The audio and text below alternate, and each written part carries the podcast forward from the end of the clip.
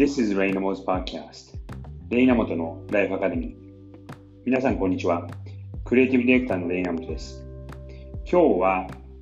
クリエイティビティと人気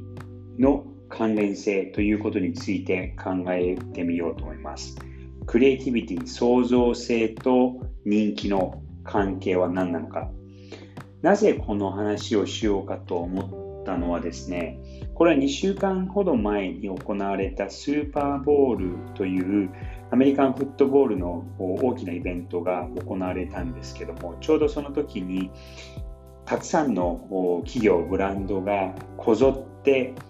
えお金を出してコマーシャルを作って、そしてその試合の最中に、えコマーシャルを流す。視聴率がめちゃくちゃ高いいい番組なので、そこで、えー、コマーシャル打てば、えー、認知度が上がったりだったりとか、人気が上がるっていうことがよくあるので、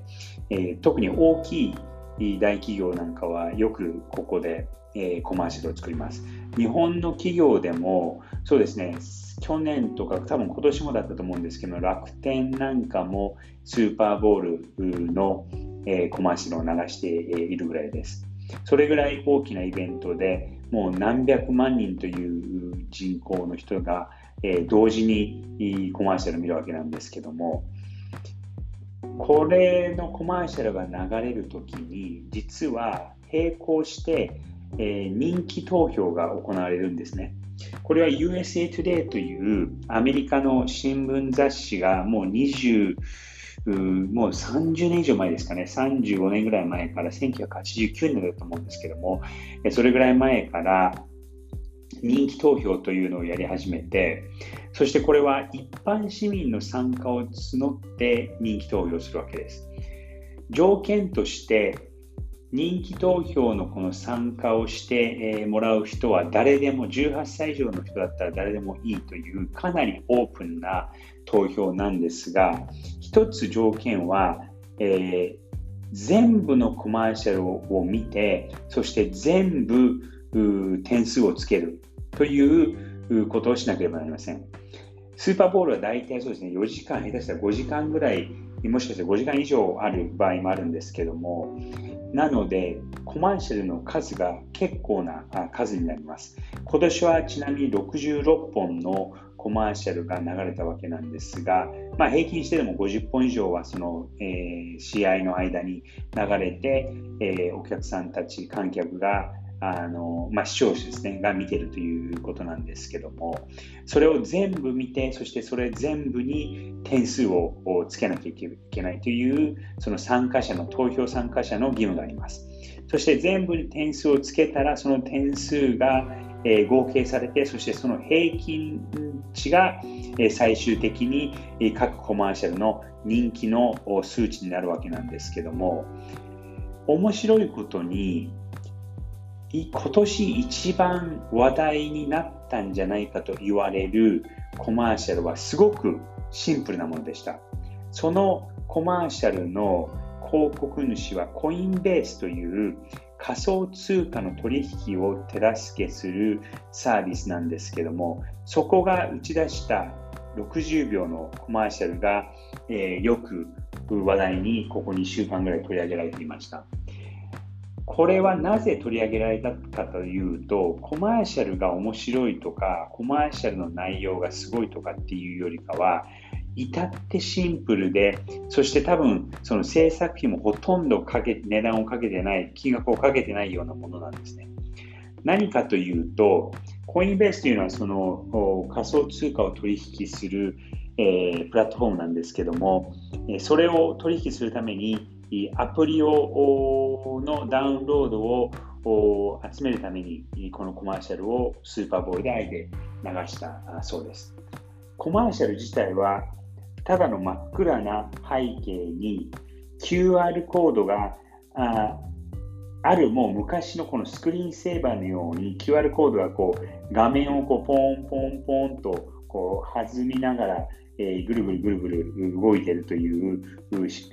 掛けな仕組みなんですけども、もう本当、何の特殊効果もなくて、えー、何のもうそうですね、有名人とかも全く出てない、めちゃくちゃシンプルで、もほんの、えー、10分、15分で作作る自体のはそれぐらいできたんじゃないかっていうぐらい、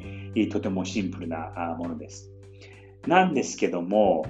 これなぜこんだけ話題になったかっていうと、他のコマーシャルがこのえー、有名人だったりとかを雇ったくさん雇ったりだったりとか、えー、特殊効果をいっぱい使っても本当ハリウッドの映画のミニバージョンのようなものをコマーシャルにして流しているところが多々あるんですけどもそれとは全く逆に行く方向で、えー、至ってシンプルで至って、えー、ある意味破壊的なあのコマーシャルだったかなと思います。このコマーシャルが流れた日には、えー、何百万人え下手したら何千万人という人がこの QR コードをスマホで取ってそして、えー、コインベースのサイトにアクセスをしてでアプリをダウンロードしたっていうことになったんですがそれもそのアクセスの数が多すぎてサーバーが落ちてしまうぐらい。それぐらい、えー、人気が人気というか、まあ、少なくともエンゲージメントはあった。あのコマーシャルなんですねただその一方先ほどお伝えしたその USA Today というところが主催しているアドミーターという人気投票があるんですけども、その人気投票の中では66本あったコマーシャルの中で一番人気がない、少なくとも、えー、投票の、えー、数字としては一番点数が低かったものなんですね。ちなみにこの投票者数は約15万人なので、結構な数の人が投票しているわけですけども、えその人たちが、えこのコマーシャルに対して、そのコインベースのコマーシャルに対して最低の数値を、得点をつけたんですけども、え逆に、え話題性としてはすごくあの話題があって、いろんなところに取り上げられていたということがあります。なので、えー、やっぱりその話題を作るというのはそのクリエイティビティがないとできない場合が多いかなとは思うんですけども話題があるその反面人気がないっていうこともありますし人気が、えー、ない面白くないというふうに人が判断していてもそれはその、えー、口でそういうふうに言ったとしていても行動では、えー、すごく人気のあるようなものになっている。そういうこの矛盾がこの、えー、今年のスーパーボールの広告に出ていたのかなと思います。創造性が高いものっていうのと人気があるもの、人気度が高いものっていうのは、えー、あえいついつもその一致するってわけではないということがここでよく分かりました。なので、あの面白いとか人気度が上がるようにと狙ったところでそれはそううまくいくわけでもないですしあのクリエイティビティがあるからこそ人気があるっていうわけでもないですし人気度がないから、えー、人は受け入れていないっていうこともないのかなっていうふうに思いました。なので、えー、その人気をめ、えー、集めるっていうことだけに集中する必要もないのではないかなと思います。クリエイティビティはやっぱり創造性、そしてオリジナリティのところに焦点を当てて、えー、人に嫌われることを恐れず、変わったアイデアだったりとか、オリジナリティにあふれるアイデアを出すのを心がけるのがとても大事だなと思いました。ということで、今日はこの辺で。Have a nice day!